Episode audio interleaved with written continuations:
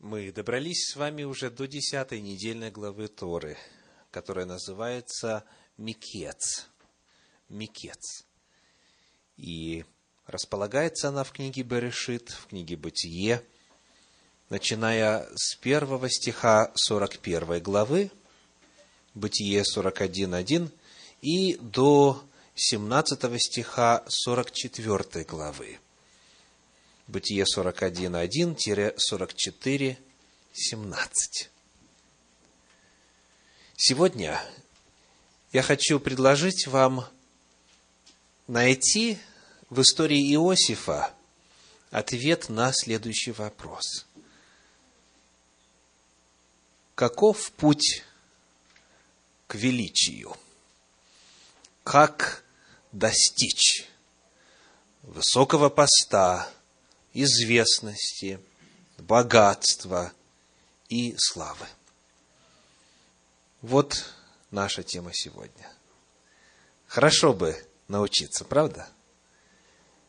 И достичь, и укрепить, и жить. Итак, каков путь к величию? Вот наша тема. Посмотрим, как все начиналось в жизни Иосифа. В 37 главе книги «Бытие», Бытие 37, стих 2 сказано, «Вот житие Иакова. Иосиф, 17 лет, пас скот вместе с братьями своими, будучи отроком, сыновьями Валы и сыновьями Зелфы, жен отца своего, и доводил Иосиф худые о них слухи до отца их. Указан возраст Иосифа. Вот сколько ему было, когда отец изготовил разноцветную одежду, когда послал посмотреть, где братья, Бытие 37, 2, когда братья его продали в Египет, вот столько ему было. Кому из вас в районе 17 лет? Можете руку поднять? Ага, спасибо. К вам это в первую очередь имеет отношение, что касается перспектив, потенциала достижения величия. Итак, вот представьте себе этого подростка, этого юношу, который в возрасте 17 лет оказался в совершенно чуждой среде. В 37 главе, в 28 стихе написано, Бытие 37, 28. «И когда проходили купцы мадиамские, вытащили Иосифа из рва и продали Иосифа измаильтянам за двадцать сребреников, а они отвели Иосифа в Египет». И в конце этой главы в 36 стихе 37 главы сказано, «Мадианитяне же продали его в Египте Патифару, царедворцу фараонову, начальнику телохранителей». Итак, вот в возрасте 17 лет Иосиф оказывается в языческой стране, оказывается оторванным от своих корней, от семьи, от возможности поклоняться Богу с единоверцами. Более того, он оказывается не только чужестранцем, не только пришельцем, но и еще рабом. Рабство в Египте представляло собою довольно мрачное явление. Из того, что нам преподавали в школе на уроках истории, касательно египетского рабства, я очень ярко, основательно запомнил вот такое определение. Раб в Египте – это одушевленное орудие труда. Так нас учили. Раб в Египте – это одушевленное орудие труда. То есть абсолютно полная бесправность и желание господина – это закон. Ожидается, что ты только будешь приносить доход, без каких-либо прав. Итак, вот начало пути к величию. Хорошее начало, правда? Оказался рабом, оказался внизу, в самом, в самом низу. И вот начинается его восхождение к величию. 39 глава книги «Бытие», стихи со 2 по 6. Бытие, 39 глава, стихи со 2 по 6. «И был Господь с Иосифом. И был Господь с Иосифом. Вот начало формулы успеха. И был Господь с Иосифом. Он был успешен в делах и жил в доме господина своего египтянина. И увидел господин его, что Господь с ним, и что всему, что он делает Господь, в руках его дает успех. И снискал Иосиф благоволение в очах его, и служил ему. И он поставил его над домом своим, и все, что имел, отдал на руки его. И с того времени, как он поставил его над домом своим и над всем, что имел, Господь благословил дом египтянина ради Иосифа, и было благословение Господне на всем, что имел он в доме и в поле. И поставил он, и оставил он все, что имел в руках Иосифа, и не знал при нем ничего, кроме хлеба, который он ел. Бог благословляет иноземца, раба, и тот, проявляя прилежность, старательность, становится успешным в выполнении своих обязанностей. Хозяин это замечает, возвышает его, дает ему возможность в доме жить, в его собственном доме, в доме хозяина. И отдает ему все, что в доме, а потом со временем все, что имел и в доме, и в поле – то есть, все имущество Патифара, царедворца фараонова, оказывается в руках этого раба. И настолько доверие Патифара выросло, что сказано, он вообще не знал о том, что творится в вопросах бизнеса, управления домом. Он знал только вот, что хлеб нужно есть, и все. За все остальное отвечал Иосиф. Вот это первое, что мы обнаруживаем касательно роста, касательно возвышения Иосифа в египетской земле. Он становится управляющим в доме своего хозяина, а хозяин этот есть важное лицо в Египте. Он начальник. Начальник, как сказано у нас в синодальном переводе, начальник телохранителей фараона. То есть это один из могущественных представителей египетской знати, египетской власти. И вот, когда Иосиф достиг вот такого успеха, здесь появляется элемент проверки, испытания, крепости его нравственных убеждений. В 39 же главе, стиха, в стихах 6 по 9, Бытие 39, стихи 6 по 9.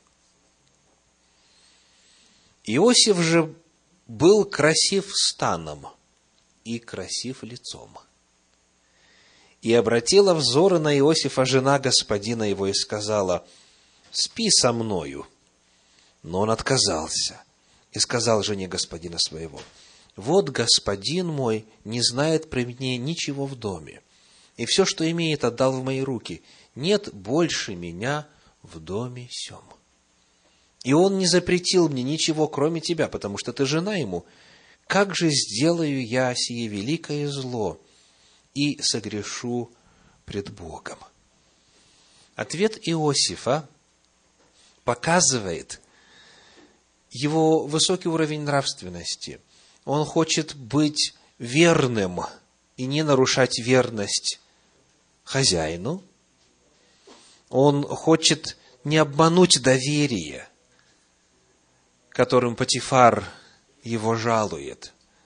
А во-вторых, что, пожалуй, самое главное, как же сделаю я сие великое зло и согрешу пред Богом?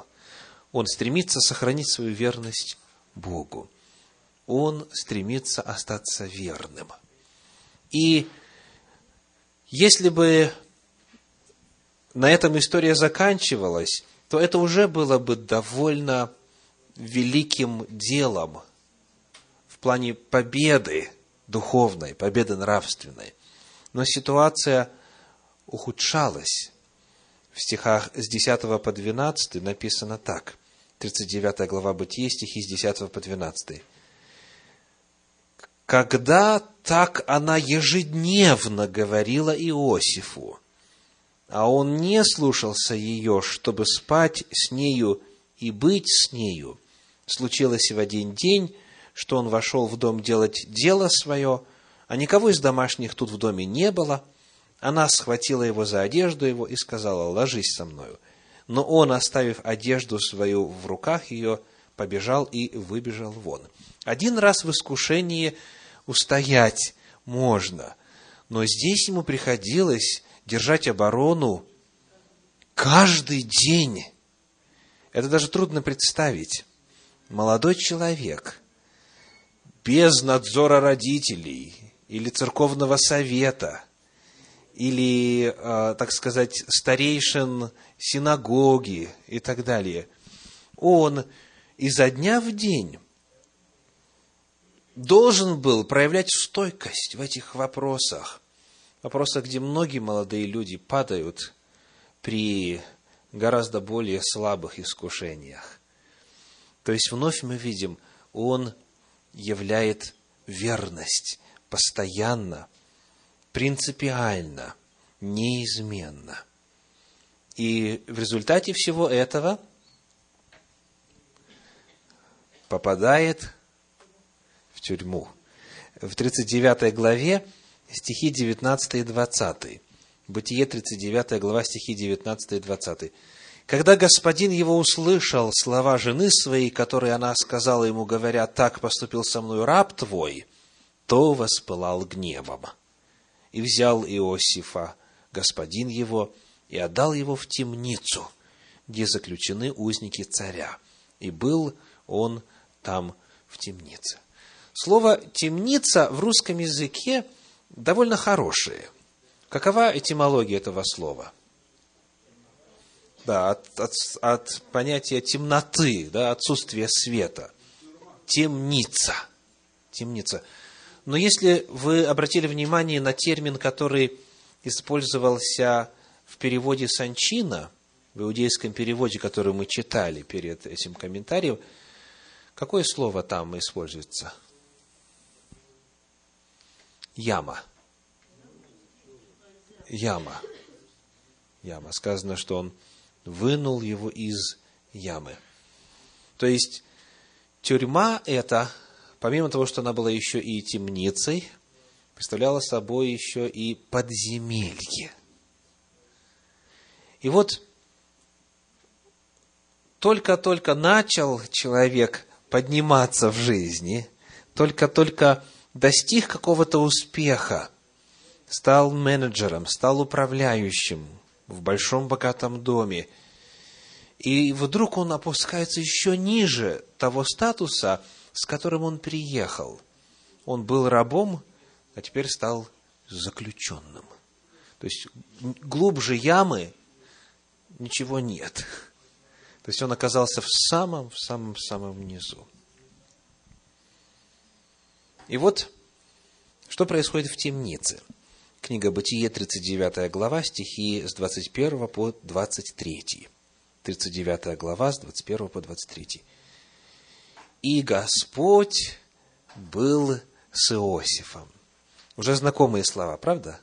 «И Господь был с Иосифом». Подобно тому, как Господь был с ним в доме Патифара, он же остался с ним в темнице. Господь пошел с ним в темницу. И простер к нему милость, и даровал ему благоволение в очах начальника темницы. И отдал начальник темницы в руки Иосифу всех узников, находившихся в темнице, и во всем, что они там не делали, он был распорядителем.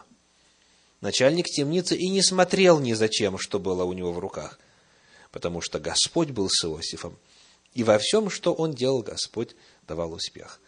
Вновь повторяется история, да? Господь пребывает с Иосифом, и тот становится главным в темнице после начальника.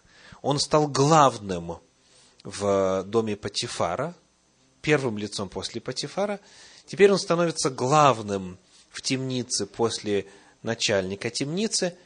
И вот здесь, вот в этом мрачном месте, в этой яме, в этом подземелье, происходит судьбоносная встреча.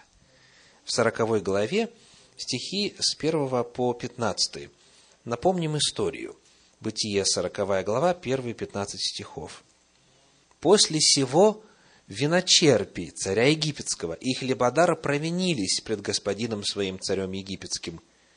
И прогневался фараон на двух царедворцев своих, на главного виночерпия и на главного хлебодара, и отдал их под стражу в дом начальника телохранителей, в темницу, в место, где заключен был Иосиф.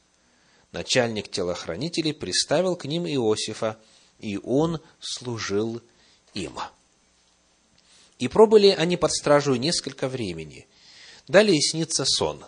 Снится сон виночерпию, снится сон хлебодару. Иосиф истолковывает, и в стихах с 12 по 15 этой 40 главы читаем. «И сказал ему Иосиф, вот истолкование его, три ветви – это три дня, Через три дня фараон вознесет главу твою и возвратит тебя на место твое, и ты подашь чашу фараонову в руку его, по прежнему обыкновению, когда ты был у него виночерпим. Вспомни же меня, когда хорошо тебе будет, и сделай мне благодеяние, и упомяни обо мне фараону, и выведи меня из этого дома, ибо я украден из земли евреев, а также и здесь ничего не сделал, за что бы бросить меня в темницу. Далее стихи с 20 по 23. На третий день, день рождения фараонова, сделал он пир для всех слуг своих и вспомнил о главном виночерпе и главном хлебодаре среди слуг своих. И возвратил главного виночерпия на прежнее место, и он подал чашу в руку фараону, а главного хлебодара повесил, как истолковал им Иосиф. И не вспомнил главный виночерпий об Иосифе, но забыл его. Итак, появился шанс как-то выйти из этого страшного места, но, к сожалению, этот шанс был потерян. Виночерпий не проявил благодарность. Несколько лет назад мы подсчитывали, сколько продлился весь вот этот срок восхождения Иосифа, сколько он был в тюрьме, сколько он находился там до знакомства с виночерпием, сколько потом был там в яме после этой встречи. Все это растягивается. Мы знаем, что ему было 30 лет, когда он предстал пред лице фараона, так?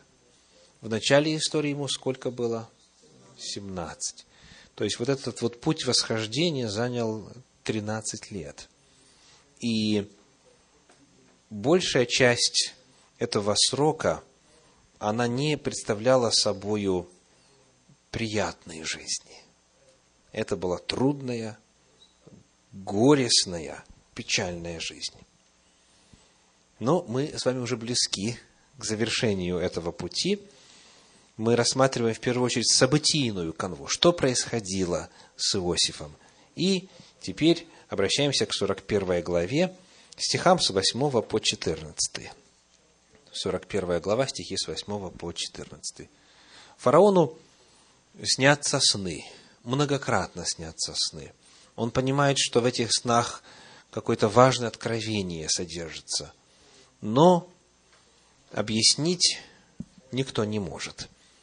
И вот читаем стихи с 8 по 14 в 41 главе.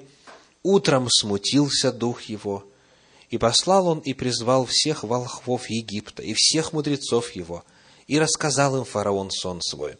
Но не было никого, кто бы истолковал его фараону. И стал говорить главный виночерпий фараону и сказал, «Грехи мои вспоминаю я ныне. Фараон прогневался на рабов своих и отдал меня и главного хлебодара под стражу в дом начальника телохранителей. И снился нам сон в одну ночь, мне и ему каждому снился сон особенного значения. Там же был с нами молодой еврей, раб начальника телохранителей. Мы рассказали ему сны наши, и он истолковал нам каждому соответственно с его сновидением. И как он истолковал нам, так и сбылось. Я возвращен на место мое, а тот повешен. И послал фараон, и позвал Иосифа, и поспешно вывели его из темницы. Он остригся и переменил одежду свою, и пришел к фараону. Итак, как это называется в нашем мире? Связи начали работать. Связи начали работать. То есть он познакомился с одним из самых близко находящихся к фараону людей, оказал ему услугу, попросил, чтобы тот о нем замолвил словечко, и, ну да, пришлось два года подождать, но все равно связи начали действовать. И в результате Иосиф оказывается перед лицом фараона. Я думаю, вы постепенно для себя складываете формулу успеха, да? Нужно оказаться в нужном месте в нужное время, нужно познакомиться с нужными людьми, нужно оказать им какую-то услугу, в обмен на большую услугу с их стороны вам. То есть, вроде бы все складывается по обычаям мира сего, так люди и достигают успеха. Да? Идем дальше. 41 глава, стихи с 38 по 44. С 38 по 44. «И сказал фараон слугам своим, найдем ли мы такого, как он, человека, в котором был бы Дух Божий? И сказал фараон Иосифу, так как Бог открыл тебе все сие, то нет столь разумного и мудрого, как ты. Ты будешь над домом моим, и твоего слова держаться будет весь народ мой. Только престолом я буду больше тебя. И сказал фараон Иосиф, вот я поставляю тебя над всею землей египетскую. И снял фараон перстень свой с руки своей, и надел его на руку Иосифа, одел его весонные одежды, возложил золотую цепь на шею ему, велел вести его на второй из своих колесниц и провозглашать пред ним «Преклоняйтесь!» И поставил его над всею землей египетскую, и сказал фараон Иосифу, «Я фараон, без тебя никто не двинет ни руки свои, ни ноги свои во всей земле египетской». Вдобавок к этому Иосиф женится на дочери жреца Илиопольского и присоединяется таким образом к самой высшей касте египетского общества, к греческой касте. То есть он главное лицо в Египте после фараона, еще и родственник главному жрецу. Высшего успеха и положения и славы невозможно в Египте и представить. Итак, он стал вторым лицом в доме Патифара, вторым лицом в тюрьме и вторым лицом в Египте. Вот это путь с точки зрения событий. А теперь давайте попытаемся увидеть, как все эти события послужили способом восхождения его к этому высокому посту. То есть, нам нужно с вами посмотреть на истинный путь к величию. Ну, казалось бы, все просто. Причиной всему стал случай. Да? Причиной всему стал случай. То есть, он познакомился с нужным человеком, и тот представил его фараону. Да? Вот и все. И многие так и думают. Повезло же ему родиться Биллом Гейтсом, да? Или руководителем компании, которая надкушенные яблоки продает. Или главой известного инвестиционного фонда и так. Вот повезло, вот такой случай, а мне не повезло. Да, многие говорят. А мне не повезло. Нет ни связей, живу непонятно где, и э, я, как говорится, хоть и умный, и красивый, и прочее, прочее, но вот неудачливый, потому и нет успеха. И сегодня нам необходимо как-то задать вопрос, а какова же Божья роль во всем этом? Есть ли у успеха духовные основания? Или все на самом деле просто зависит от времени и случая? Давайте попытаемся посмотреть на вот эти события, которые мы уже с вами наметили, с духовной точки зрения. В книге «Псалтирь» в 104 главе мы находим следующее очень важное заявление, которое должно направить наш ум несколько по иной дороге в оценке причин успеха. Псалом 104, 104, стих 17. Псалом 104, 17. Описывается Бог, и сказано, «послал перед ними человека». Псалом 104, 17. Двоеточие. «Послал пред ними человека». Перед ними это перед кем? Перед евреями, перед израильтянами. «Послал пред ними человека, двоеточие, в рабы продан был Иосиф. То есть, с точки зрения 104-го псалма, Псалом 104, стих 17, это был Божий замысел для того, чтобы спасти свой народ от голода. Перед этим в 16 стихе сказано, это же 104 главы книги Псалтирь, «И призвал голод на землю, всякий стебель хлебный истребил, послал пред ними человека, в рабы продан был Иосиф». То есть, Библия смотрит на все эти события как на действия, которые Господь использовал для того, чтобы совершить свое важное и большое дело спасения.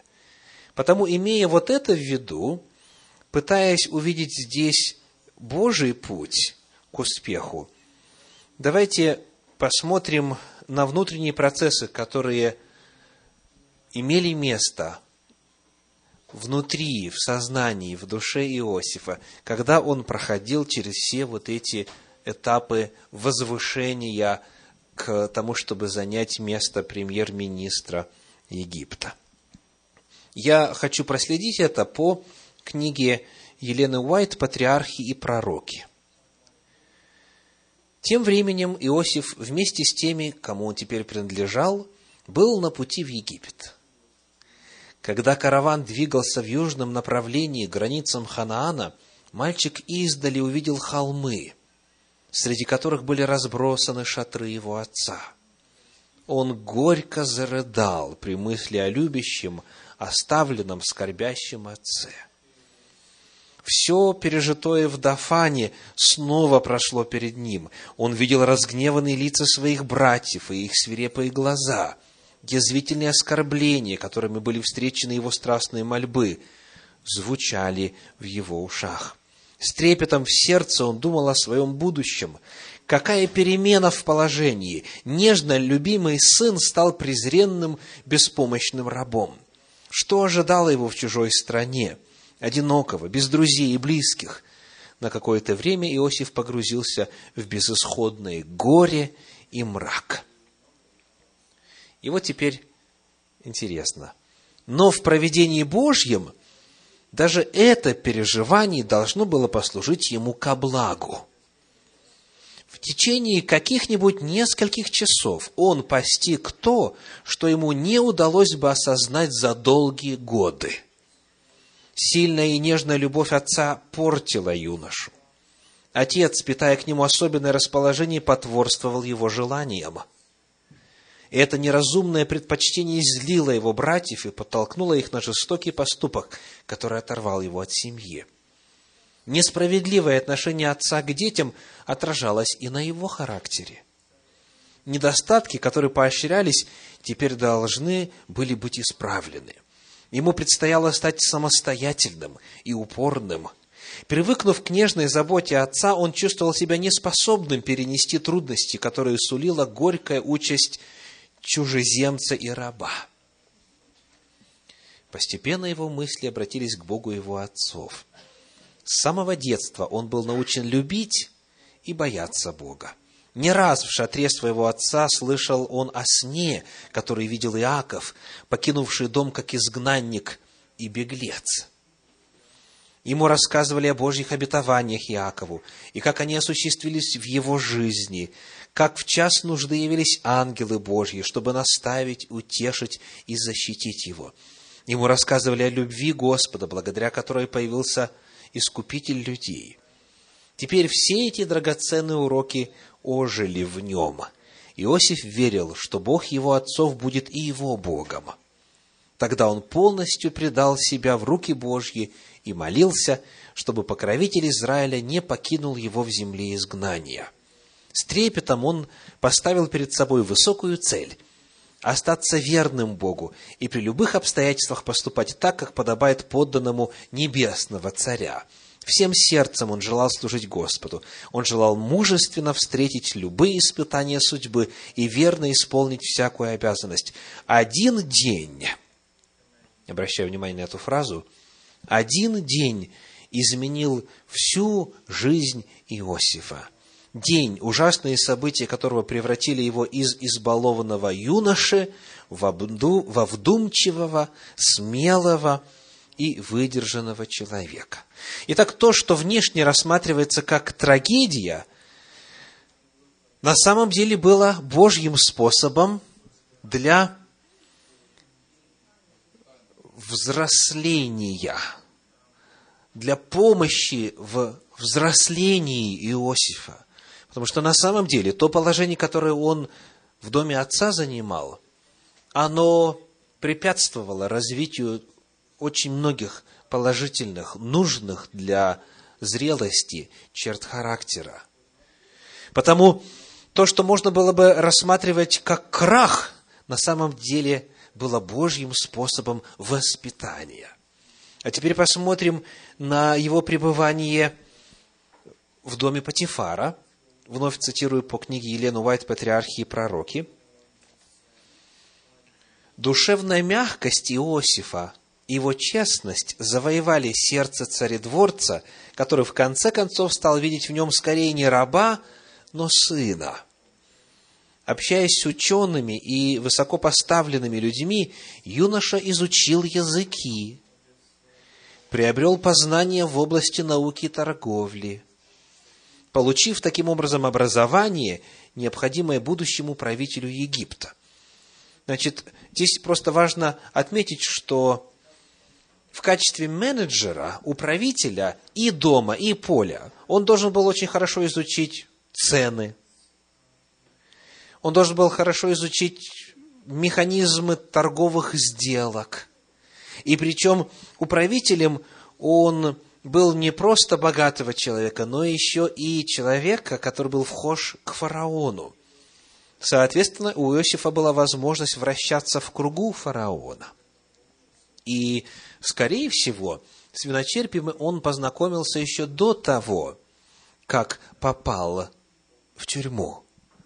Когда виночерпи и хлебодар оказались в тюрьме, их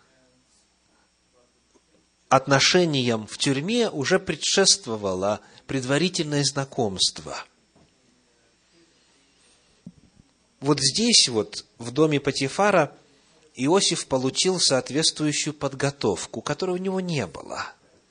Он должен был получить образование.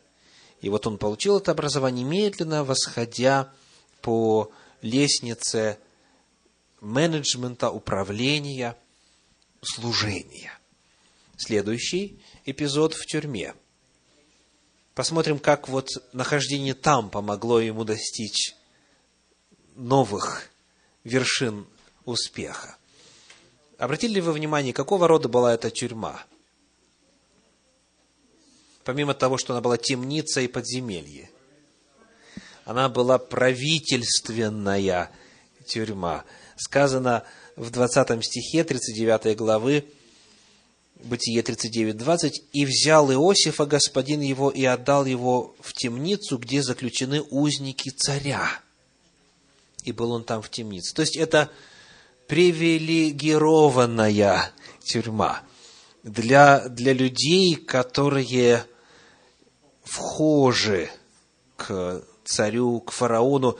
Это те люди, которые составляли окружение фараона.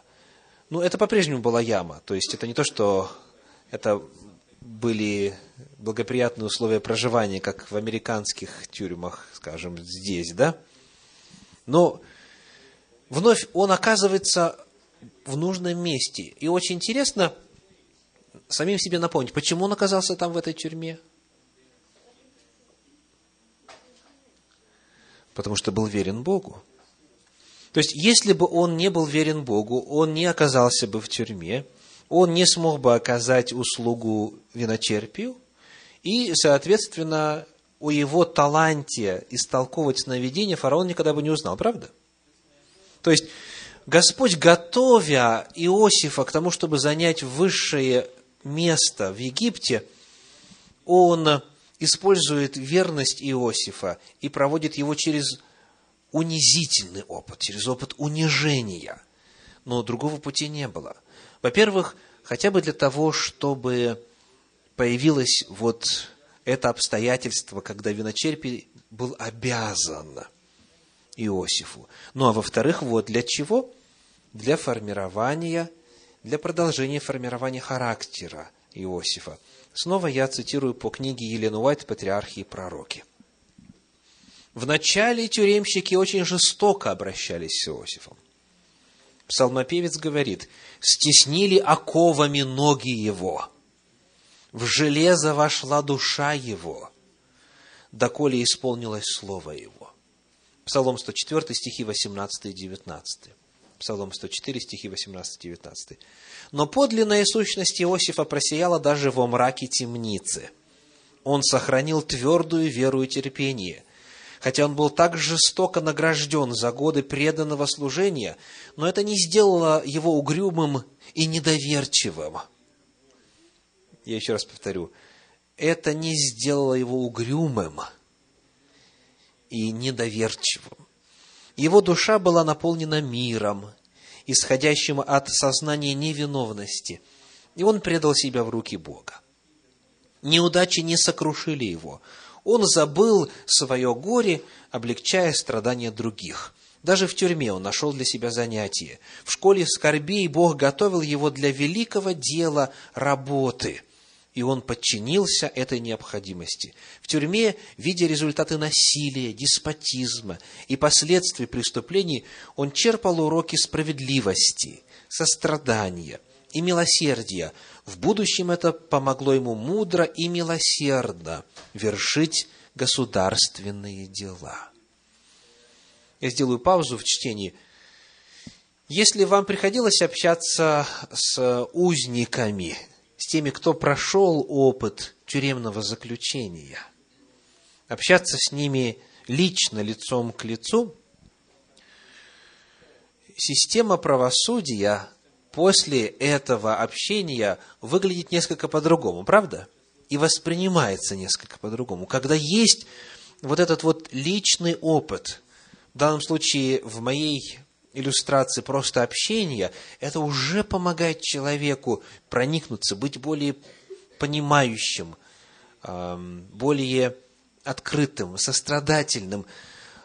а когда он сам прошел через этот опыт, это помогло ему извлечь драгоценные уроки. Но не автоматически. Сколь многие люди, пройдя через опыт тюремного заключения, наоборот, ожесточаются, озлобляются, наоборот, становятся еще хуже. Потому вновь мы возвращаемся к главной центральной идее успеха в жизни, а именно в любых обстоятельствах, где бы человек ни находился, он остается верным, верным принципам, Божьим заповедям. Люби Бога, люби ближнего. Обстоятельства не должны менять поведение человека, не должны влиять на его нравственность. Читаю дальше по книге «Патриархи и пророки». Постепенно Иосиф завоевал доверие тюремщиков, и в конце концов под его надзор отдали всех заключенных. То, как он поступал в тюрьме, честность повседневной жизни, сострадание к тем, кто находился в несчастье и отчаянии, открыли перед Иосифом путь к богатству и чести. И вот там происходит углубление взаимоотношений с свиночерпием, там он оказывает ему услугу, это открывает дорогу непосредственно к фараону, и когда у фараона появляется та же нужда, неспособность истолковать сон, об Иосифе наконец-то вспоминают, и его ответ, его истолкование, его рекомендации в конечном итоге возводят его на самое высокое место в Египте. И вот вновь, как мы делали с вами в начале оценки духовной составляющей пути к росту, прочитав из 104-го псалма, 17 стих, где сказано, что Бог его туда послал, давайте в завершении рассмотрения этой духовной основы прочитаем из книги «Бытие», из 50 главы 20 стиха следующие слова. Бытие 50, 20. «Вот вы умышляли против меня зло». Он говорит братьям своим. Иосиф говорит – но Бог обратил это в добро, чтобы сделать то, что теперь есть, сохранить жизнь великому числу людей. Бытие 50.20. Вы умышляли против меня зло, но Бог обратил это в добро. В каких бы обстоятельствах мы с вами ни находились, с какой бы зарплатой или пособием, или автомобилем, или велосипедом, и жильем и так далее, и так далее, и так далее, включая родственников. В любой ситуации, в любых обстоятельствах, даже если кто-то и зло планирует, и зло намеревается причинить, Бог в состоянии обратить это в добро, но не автоматически. Не автоматически. Вновь читаю из книги «Патриархи и пророки». Откуда у Иосифа такая твердость, честность и мудрость? И ответ – с самых ранних лет он научился повиноваться более голосу долга, нежели своим желаниям. Честность, детская вера, благородство натуры юноши принесли достойные плоды в зрелом возрасте. Непорочная и незатейливая жизнь способствует развитию и физических, и умственных сил. Общение с Богом через общение с Его творением – размышления над величественными истинами, данными наследникам веры, возвышали и облагораживали его духовную природу, расширив и укрепив ум, как никакое другое образование не могло бы этого сделать. Честное отношение к обязанностям в любом положении, начиная с самого низкого и до самого высокого, сделало Иосифа способным осуществить свое высочайшее предназначение – тот, кто живет в гармонии с волей Творца, разовьет в себе честный, благородный характер. Страх Господень есть истинная премудрость и удаление от зла разум. Книга Иова 28, 28. Иова 28 глава, 28 стих. И еще два абзаца. Оттуда же, теперь уже в качестве урока для всех нас. Только немногие понимают влияние мелочей на становление личности. Все, что мы делаем, имеет значение. различные обстоятельства, в которых мы ежедневно оказываемся, посланы нам для того, чтобы испытать нашу верность и подготовить к выполнению больших задач. Принципиальность, проявленная в обыденной жизни, приучает человека ставить требования долга выше собственных желаний и склонностей. Душа, воспитанная таким образом, не будет колебаться между добром и злом, подобно тростнику, который ветер сгибает в любую сторону.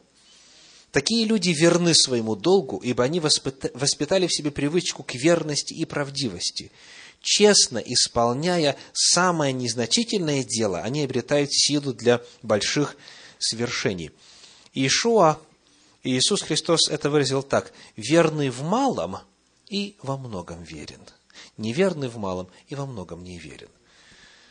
Казалось бы, какое отношение имеет неряшливо брошенная одежда в комнате подростка, к его амбициям стать миллионером. Никакой связи, правда? Брошенная неряшливая одежда у кровати и стремление стать миллионером, оказывается, напрямую связаны. Оказывается, напрямую. Привычка к порядку, привычка к усердию, привычка к тому, чтобы выполнять обязанности хорошо, основательно, она прививает привычку и к решению духовных вопросов правильно, и к решению глобальных вопросов правильно. К сожалению, многие мыслят так. А, подумаешь. То есть, как бы, да, вот в больших вопросах нет на прелюбодеяние, не пойду. Ну, а там чуть-чуть меньше написать свой доход, подумаешь, великий грех. То есть, маленькие грешки можно, большие грехи нет ни в каких, ни при каких обстоятельствах. Но получается, что если ты в малом не верен, то ты и во многом будешь неверен. Потому что человек сам себя ежедневно, ежечасно, ежеминутно приучает к определенному типу реакции. И потому оказавшись перед большой возможностью, перед глобальными вопросами, человек, скорее всего, поступит так же неправильно, как он ежедневно себя ведет изо дня в день. Очень большой урок для нас заключается сегодня в этой истории Иосифа на пути восхождения его к величеству в том, что принципиальность и верность Господом вознаграждается. Господь может быть с нами тогда, когда мы с Ним. И далее, в завершение, еще один абзац из книги «Патриархии и пророки». «Честность дороже золота афирского. Без нее никто не сможет подняться до высокого положения. Такая черта характера не передается по наследству – ее невозможно приобрести за деньги. Высокая нравственность и прекрасные душевные качества – не случайная находка. Самые выдающиеся способности теряют свою ценность, если они не совершенствуются. Формирование благоразумного характера – это дело всей жизни. Его приобретают в результате настойчивых и упорных стараний. Бог предоставляет возможности – Успех же зависит от того, как они будут использованы. Аминь.